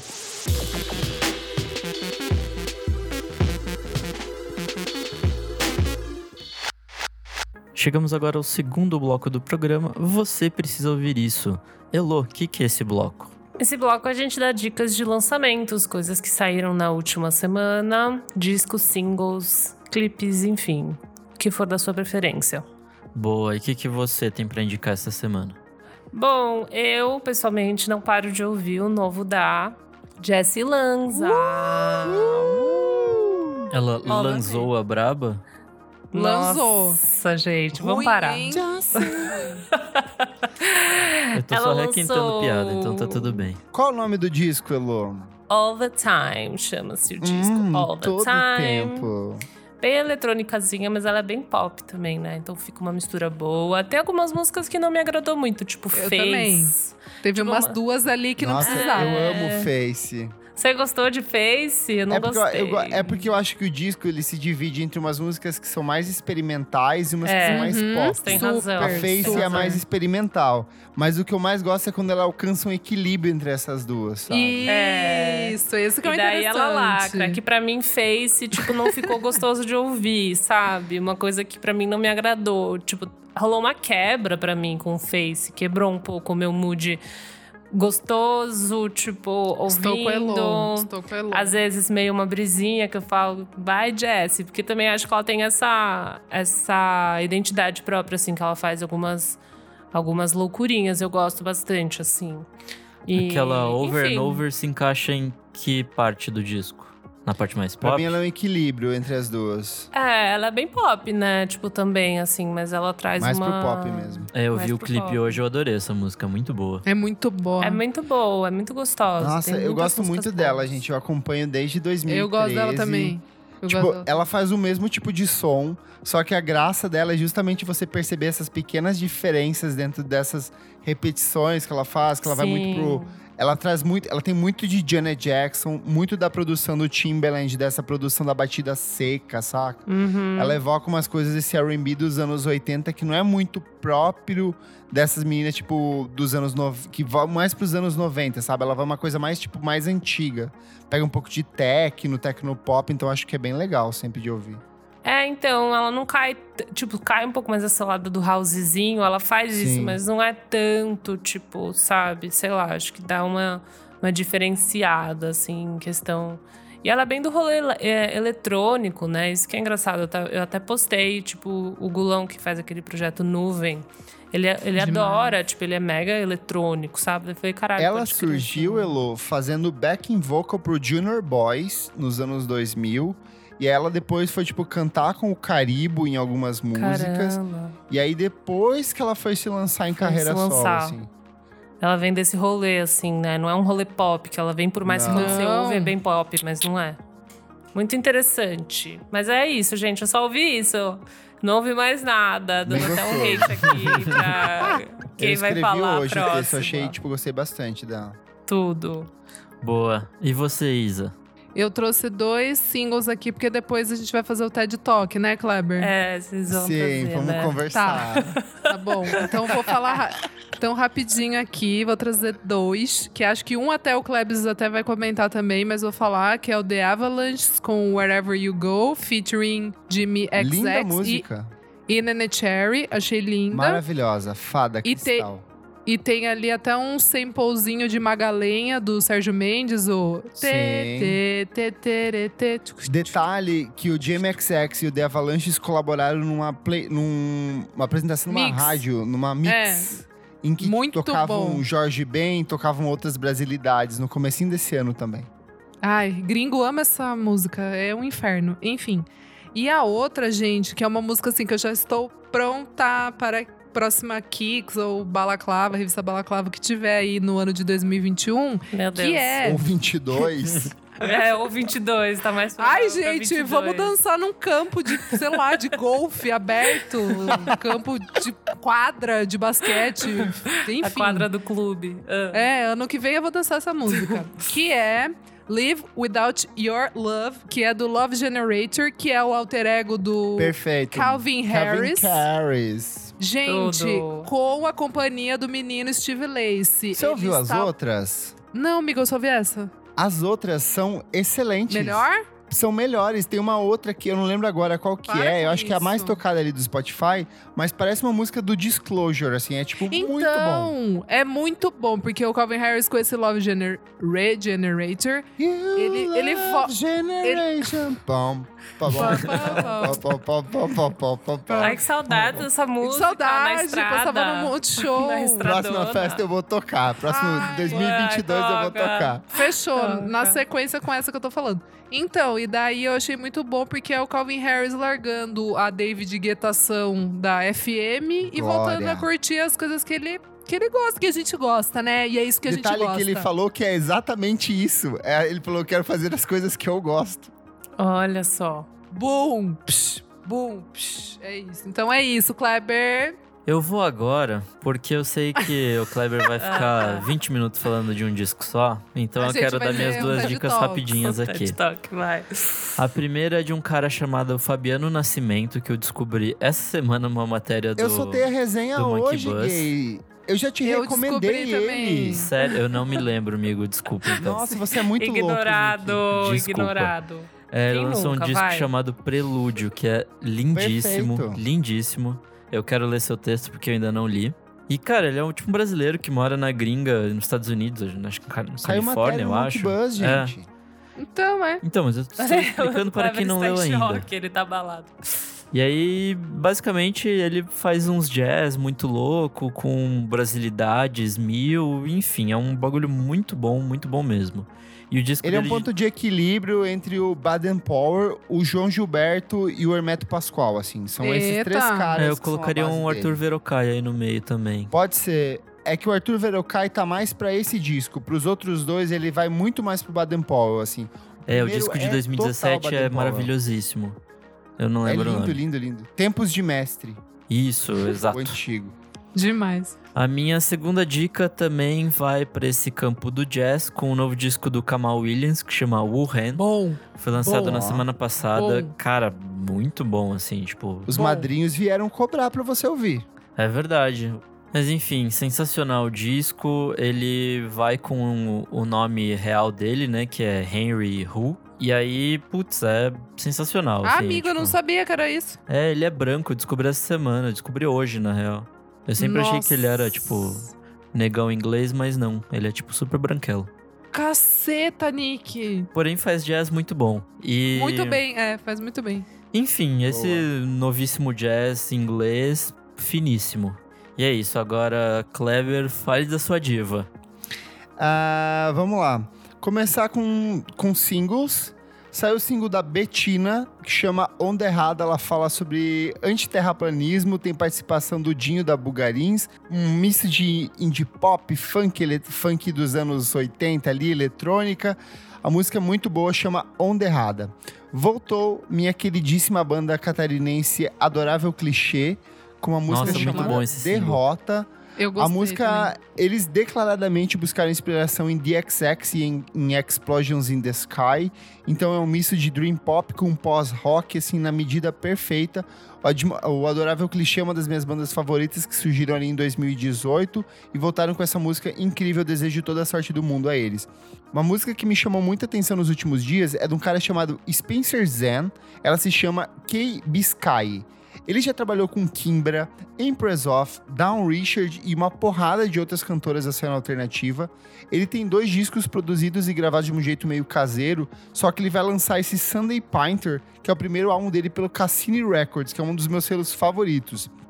Para a produção desse disco, ele recrutou o David Harrington, que é o cara que trabalhou com o Nicolas Jar no, no Dark Side, Nossa, era e muito o bom. Mauro. Ref- e o Mauro Refosco, que é o cara do Red Hot Chili Peppers e do Atoms for Peace, for aquele Peace. brasileiro. Do ele é forró, demais. do Forró in the Dark, ele é um puta percussionista. Ele buscou muita inspiração no disco de 1969 do Miles Davis, o In a Silent Way, que é um dos meus discos favoritos dele, que são só duas faixas de pura experimentação e tipo delírio, de um jeito muito, é uma ponto de transição para essa fase mais elétrica do Miles Davis. E, cara, é uma música lindíssima. Ela vai do jazz ao pós-rock de um jeito muito sofisticado, muito bonito. E ela é só a primeira música desse disco que ele vai apresentar. O que eu não paro de ouvir mesmo, agora falando de disco, é o primeiro álbum de estúdio da Yukika, que se chama Soul ah, Lady. gostou. A Yukika é uma cantora e compositora, modelo e atriz japonesa, só que ela é radicada na Coreia. Ela fez parte de um grupo de K-pop chamado Real Girls Project, só que agora ela se lançou em carreira solo num disco que é muito inspirado pelo city pop dos anos 80 e 70, que é aquele jazz pop japonês que a gente já comentou algumas vezes ao longo do programa. É um misto de funk, jazz, soul, synth pop, são vários ritmos juntos. E esse disco é simplesmente perfeito, porque diferente de outras cantoras coreanas que vão para uma coisa mais eletrônica, ela trabalha muito de orquestração. Tava até falando com o Daniel Pandeló, lá da Build Up Media, que parece muito Marcos Valle em alguns momentos, assim, gente Hum. trabalhar os arranjos, os metais. Então, assim, tô simplesmente apaixonado pelo trabalho dela. É, independente da barreira linguística, porque ela canta em coreano, o disco é todo em coreano. Tem algumas variações em inglês e algumas Tenho. músicas. Eu acho que ele é um disco muito acessível, principalmente para quem gostou do último disco da Jessie Ware, porque ele tem esse aspecto revisionista do soul funk dos anos 70 e 80. E Kylie Ray Jepsen, o timbre de voz, ela é muito parecido com o da Kylie em várias músicas. Então eu tô, tipo, apaixonado por esse trabalho e é um dos discos que eu mais gostei nos últimos meses. É isso. É Não, isso! Então tá bom. Então eu vou falar. Então É eu vou, isso. Então eu vou, então eu vou falar. Para! Para agora! Vamos falar da Taylor Swift? Vamos, Vamos, falar, logo. por favor. É, Eu quero vai. que você comece, Isa. Tá, eu vou, eu vou tentar ser um pouco sucinto. A gente vai falar Vamos lá. agora, ó. Você que é fã da Taylor Swift? Vamos ser sucinta, Sai, vai, porque a vamos gente, ser- senão vamos- a gente, É, a gente vai longe. é, não, não, vamos, não, curtinho. Até porque a gente vai ter um próximo programa que vai ser um pouco mais aprofundado nessa relação entre indie pop. Então vamos dar um gostinho. Ah, tá aqui legal, só. legal, legal. Boa.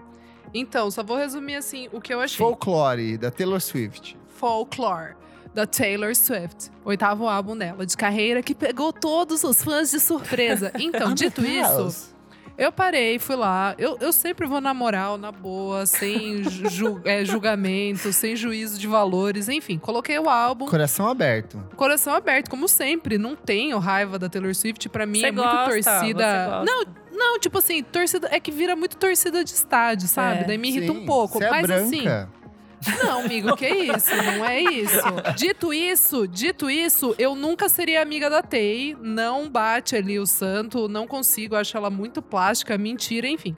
Ouvi o álbum, ok, não me feriu, mas não me Não trouxe fere, nada. não fere. Não fere, não fere a alma, mas não me disse nada. Ah, achei bizarro ela ter escolhido o Aaron do The National e o Boniver, tendo ainda o Jack Antonoff junto ali em algumas faixas, mas assim.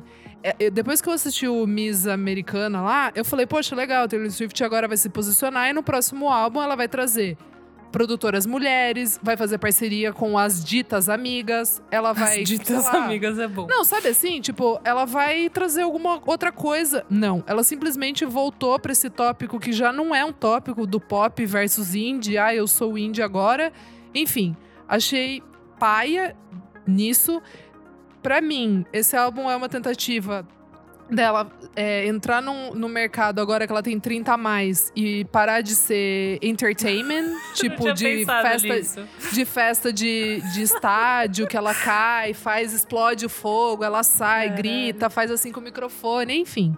Eu não Eu ouvi, ela achei- ainda tá culpando todo mundo sobre os problemas dela. Não, não, então, não, ela já isso, isso. Isso, isso eu achei super legal, assim, a- o manifestozinho que ela escreveu sobre o folclore, eu achei legal, que são é, a parada onde a fantasia e a realidade meio que se encontram, tem, é, ela se inspirou em pessoas da vida real dela, tipo o avô dela que é, foi pra guerra, pra Segunda Guerra, enfim, tem, tem, um- tem umas coisas interessantes. Tipo Não o tio dela que tá Taylor- na KKK e tal. Só a galera gente Ai, que horror.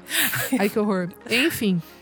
É, assim, não tô tirando a parte de artista, letrista dela, tá tudo certo. Mas pra mim, a voz dela é muito perfeitinha pra um álbum de dito folk, que pra mim não é folk. É simplesmente um álbum de piano e mais triste. Só isso, assim, pra mim. Não acho que é nada demais. E não entendi a crítica, simplesmente começando todas as frases com... É, Taylor Swift com o álbum do produ com o produtor do The National, Bon.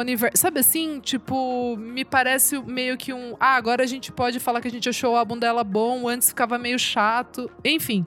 Não acho que não vai mudar minha vida. Voltei a ouvir os álbuns dela que eu gostava. E pra mim o Red é melhor até que o 1989, que eu achava meio empatado. E simplesmente eu cresci também e eu não consigo mais ouvir as paradas dela. Infelizmente, essa semana bateu isso, assim, em mim. De, de realmente ficou no passado agora pra mim. Antes eu ouvia e me divertia. Hoje em dia eu simplesmente não consigo mais, assim. Mas tá tudo certo, não é briga de estádio pra mim. Eu acho ela talentosa como entertainment e é, e é isso. Só não, só não gostei, assim, não vou voltar a ouvir esse álbum. Cara, vamos lá. É... Eu acho que a Taylor Swift, ela joga muito no safe, muito no conforto. Ela tinha em mãos um cara que é o Aaron Dressner, que é um cara que é um puta músico, um instrumentista fodíssimo do The National, com o Big Red Machine, que é o projeto paralelo dele com o Bon Iver.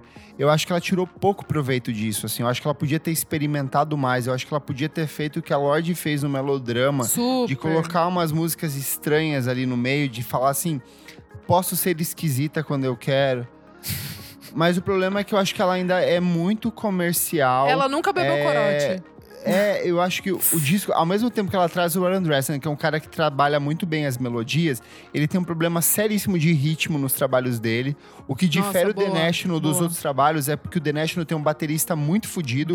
E que é o que falta nos outros projetos do Dressner em carreira solo ou paralelos, enfim. Então, assim, gente, dizer se tem uma hora, uma hora de música, eu acho que falta muito ritmo, falta o peso da bateria, falta, tipo, um andamento, assim. É linear demais, muito- né, amigo? É muito. É, falta o básico de estrutura de disco, assim, saca? E eu acho que ela poderia resolver isso se ela fizesse o quê? Se ela cortasse umas três, quatro faixas ali, ó. Entrega um Total. disco mais enxuto. Nossa, muito que grande. vai, que, que vai dar essa vontade de ouvir de novo. Porém, por outro lado, eu acho que ela tem umas músicas muito bonitas nesse disco. Cardigan é uma música é, linda. gostei, gostei. Exile com o Boniver é uma música muito linda. Eu acho que quando ela vai pro, pro August, que é a música que é produzida pelo Jack Antonoff, que é mais pop, ela dá esse refrescor pro disco que é muito legal. Só que principalmente quando vai se aproximando do final do disco, This Is Me Trying, quando ela traz Mad Woman, que ela discute essa questão de ser, tipo, a mulher tratada como louca. Eu Sim. fico imaginando, eu acho que sim, a Taylor, ela tem um impacto muito positivo, principalmente porque ela tá falando com uma juventude branca dos Estados Unidos, é, tipo, muito preconceituosa. Eu acho que ela pode abrir mais a cabeça dessas pessoas, mas eu ainda acho que ela joga muito no safe, muito, no Muito. conforto. Ela tem 30 e poucos anos. O eu lírico dela ainda é o 31. mesmo eu lírico do Red, que é, o eu É, lírico eu- desiludido, É apaixonado. isso. É isso. Eu acho que Não falta viveu, um pouco cara. dessa evolução. E me surpreende ver parte da crítica, tipo, muito deslumbrada em cima de um disco. Sim. Onde, tipo, a gente já tem Angel Olsen, que já fez muito do que tem nesse Boa. trabalho. Washahashi. A gente tem vários. O Axahat, a gente tem várias outras mulheres, não só nesse ano, mas em outros anos, que fizeram uma sonoridade muito parecida, talvez melhor e muito mais aventureira. Então me surpreende esse destaque todo em cima dela. Eu sei que Taylor Swift é uma grande dama aqui do pop norte-americano que Uhum. vende disco pra caralho, mas eu acho que as pessoas precisam começar a repensar nesse sentido de tipo, é bom, é bom, mas será que isso aqui é realmente tão bom assim quando a gente acha? De volta, eu acho que é um disco bem legal, um disco muito gostoso de se ouvir, infinitamente melhor do que o Lover. Nossa, o Lover envelheceu muito Calma. mal em um ano, cara. É. É. incrível como envelheceu mal. Mas calma aí, galera. Tipo, eu acho que, tipo, quando você usa um, um rótulo de folk, de folclore, você traz um- uma coisa de conhecimento popular, de, tipo, de honestidade, de, de- da coisa da terra, A que é terra, muito maior do que isso. E eu acho que ela traz de um jeito muito limitante no trabalho dela. Queria, de verdade, com todo o meu coração, que fosse um disco muito melhor do que ele é. que ele- porque ela também. tem potencial pra isso. Só que eu queria, sério, que ela parasse de jogar nesse confortinho, de entregar um disco que é só pra cumprir cota de gravadora, ou que é só pra, tipo, vender mais, ou pra dialogar com um grande público. Eu acho que ela tem muita possibilidade de experimentar, de fazer coisas diferentes.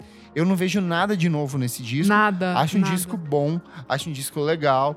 Fico feliz que as pessoas estão se entusiasmando em cima disso.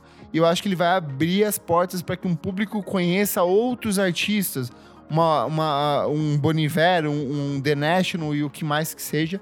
Mas é nada demais, gente. E posso só finalizar com uma coisinha que me, que me Claro. deixou também um pouco estranha, assim. Quando eu ouvi esse álbum, eu falei. Por que raios ela não chamou a Danielle Haim pra produzir que fosse Podia, uma, podia ter chamado uma mulher, faixa mulher, uma gente. faixa, Kleber. Ela não se diz super amiga das Haim, ai, porque adora. Cara, até quando isso, Chamava cara? Ela Phoebe vem. Bridgers, que tá aí. A tipo, Phoebe super Bridgers. Não, Exato. ela, um ela, nunca, coisas. ela nunca ia chamar Phoebe Bridgers porque ela fez esse. Na minha concepção, ela fez esse, esse álbum porque a Phoebe Bridgers tá ficando grande nos Estados Unidos e tá tomando uma parcela de novas meninas se inspirarem no trampo da Phoebe Bridgers e não dizer que ela, que a Taylor Swift é, um, é um- uma inspiração, entende? A Mas Phoebe assim, Bridgers sem tá rivalidade comendo- feminina, é mais no sentido de.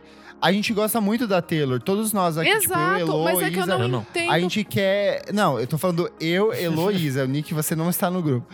Mas a gente gostaria muito de ver ela fazendo algo diferente. Saindo. Não, é, e saindo do casulo, desse casulo, que é ela e um produtor homem ali dando o conforto pra ela. Tipo, quebra isso. Vai fazer música com as suas amigas, vai fazer música, tipo, diferente, entendeu? Eu fiquei meio de tipo, ela não trouxe nada com esse álbum. Nada. É, eu acho que por Nada. mais que a gente não. É, que você falou, né, não incentivar a rivalidade feminina, eu acho que ela fala muito isso, mas ela não age sobre Ela não esse age, ímpeto, exato. sabe? Por isso que às vezes eu.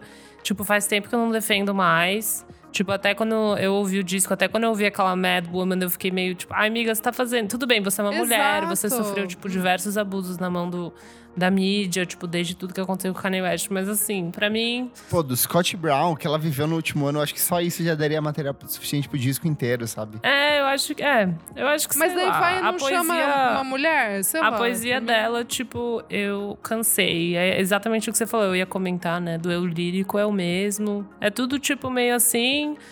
E achei. Sei lá, que nem eu falei, tipo, é, ela tenta fazer algo que eu falei no seu Twitter, né? Tipo, eu pulava, todo dois minutos da faixa eu queria pular, porque ela tenta fazer uma estrutura de letra pop, que é tipo. Sabe? Tipo, começa com um Super, verso, vem uma super. ponte, daí você tem um, um refrão, e daí você volta pra ponte. Tipo, meio que nesse estilo, mas num, num ambiente indie onde você precisa da surpresa pra ser, ser interessante, tipo, sabe? Então eh, ficou um pouco chato pra mim. Mas um monte de gente falando bem, né? Vamos aí, bora. É isso. Taylor. De novo, não acho um álbum ruim, mas. Falamos, falamos, hein, gente? Mas muito problemático. na Mas minha ela é humilde problemática faz muito tempo já, essa pessoa, né? tipo, não é de hoje, não. opinião. Enfim. Fechamos lá, então? então. Fechamos. Bora pro próximo bloco então.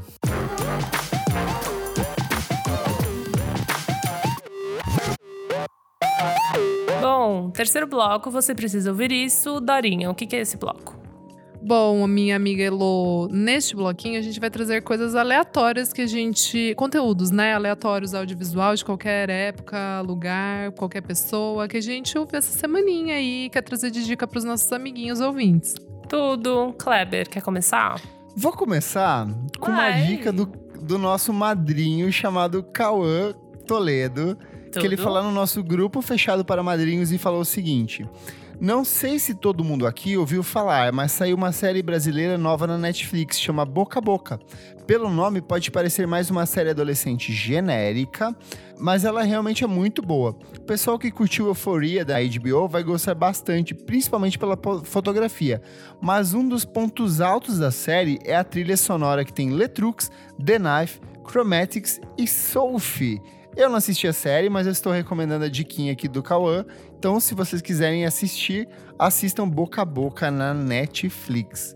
O Boca a Boca é dirigido pelo irmão da Sara, o Esmir Filho, sabe a Sara Oliveira? Ah, eu amo ele! eu amo Então. os famosos Doentes da Morte. Nossa, agora eu vou assistir. Sim, E eu Vou também amo esse filme. E uma das produtoras é a Tereza, uma amiga minha. é, Que legal. Irmã da Isabel. É muito legal. E ela e super essa trilha sonora é muito coisa deles, assim. Tipo, que eles Boa. iam nas festinhas. Mas aí, as minhas recomendações, eu vou começar com um disco de 1986 da Kikuchi Momoko. Ela é uma cantora japonesa que faz é, um city pop, ci- synth pop, jazz, soul, funk dos anos 80. Ela lançou em 86 um disco chamado Adventure. É um disco muito bom que acaba de ser relançado, tem poucas semanas que ele foi relançado. Então, para quem quer mergulhar nesse synth pop dos anos, nesse city pop, é um disco muito gostoso. Mas a minha recomendação realmente, eu organizei do pior para o melhor álbum de estúdio toda a discografia do Roxy Music, a banda que Ó. apresentou o Brian Eno e o Brian Ferry. É um grupo de glam rock dos anos 70, um dos principais expoentes do gênero. É, eles, são, eles são um grupo, um coletivo que antecipou uma série de tendências para vários outros artistas da época. E é muito engraçado o quanto eles foram um fenômeno na cena inglesa. Eles alcançaram o topo da- das paradas britânicas durante várias vezes, só que eles nunca conseguiram esse mesmo efeito nos Estados Unidos. Então vale a pena mergulhar na discografia da banda. Vou deixar a discografia aqui certinho para vocês acompanharem do pior pro melhor lançamento. O meu favorito é o Country Life, ainda que eu saiba que ele não é o melhor disco deles, porque eu acho que ele tem outros trabalhos melhores. É isso. Tudo. Nick. Bom, já que eu falei duas dicas de jazz no bloco anterior, vou continuar com mais um jazzinho.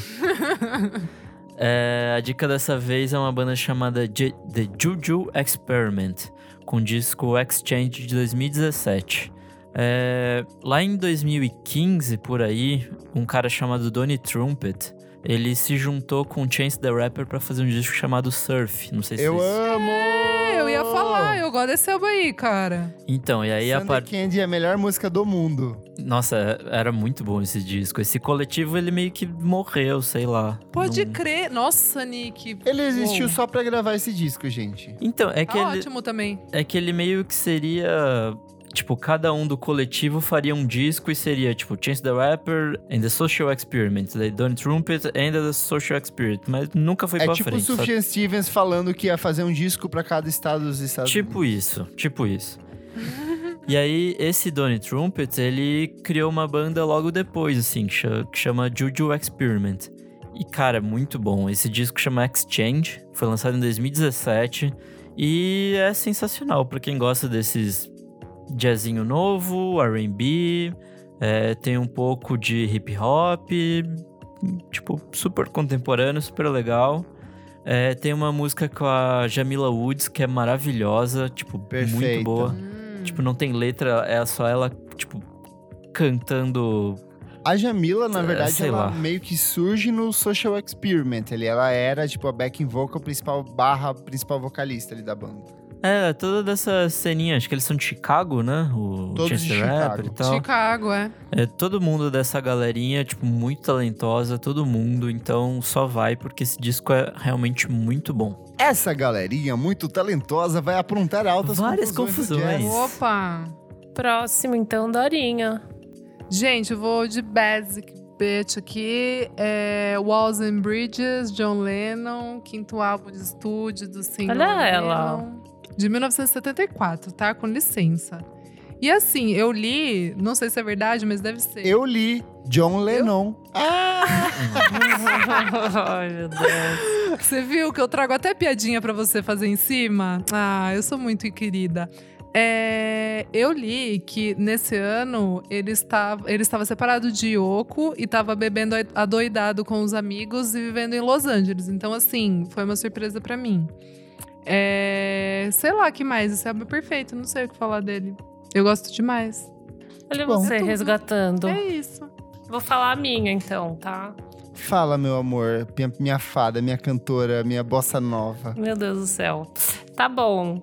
É, meu, eu estou ainda naquela vibe latina, que eu estou ouvindo muitos sons aqui da América do Sul. Eu compartilhei lá no Instagram a playlist. posso- vou postar no nosso grupo fechado também. Eu esqueci. Sua dica dessa semana é Thalia. Ali- Ah, não. Ó, Desculpa, mas né, eu fiz a playlist junto com a Yu e ela colocou uma banda que eu gostei muito que chama Kid Gang.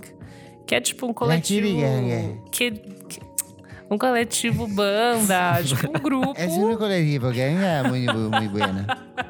Que saco! E eu vou fazer a tradução simultaneamente com É. Posso continuar?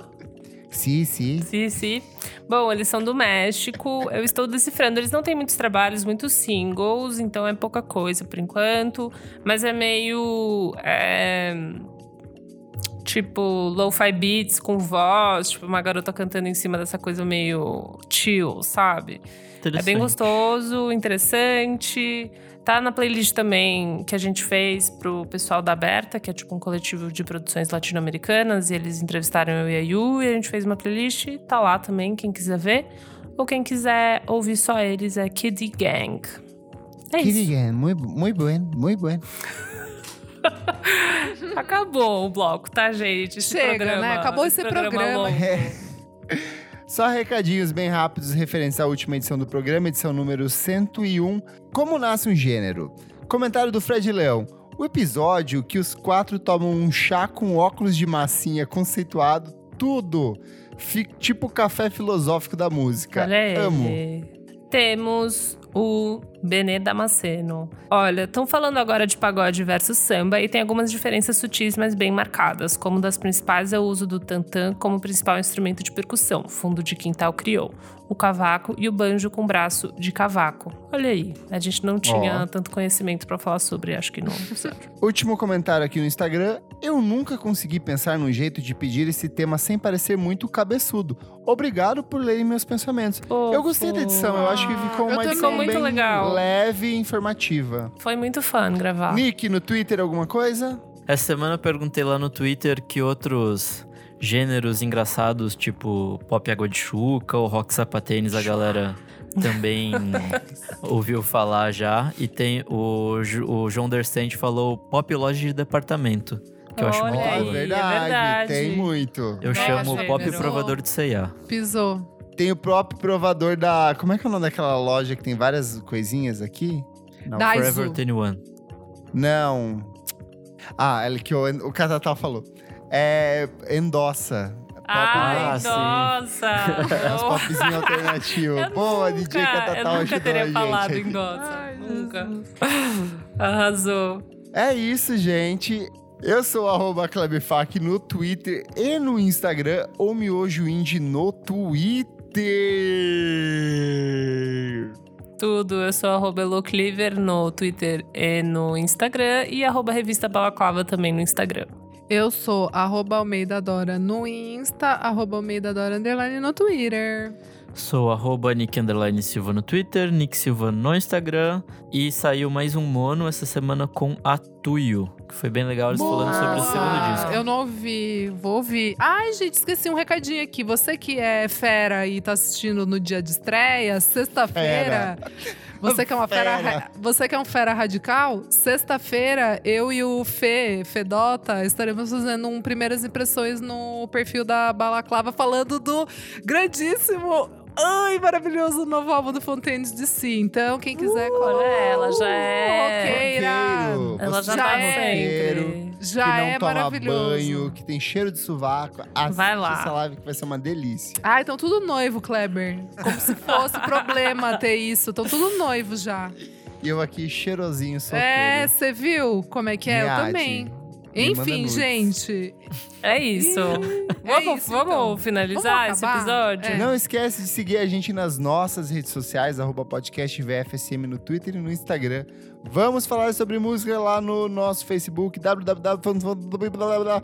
Assina a gente nas principais plataformas de streaming, apoia a gente no padrim.com.br barra podcast VFSM. Vem assistir as nossas lives e muito, hum, muito obrigado pela sua audiência. Puta que raiva. Tá bom, então. A gente tem que encerrar o alguma coisa hoje. Vamos lá, puxa uma música, Isadora.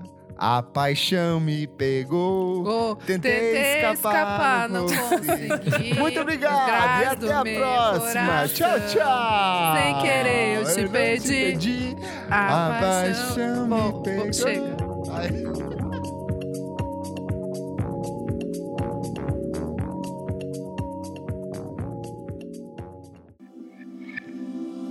Esse podcast foi editado por Nick Silva.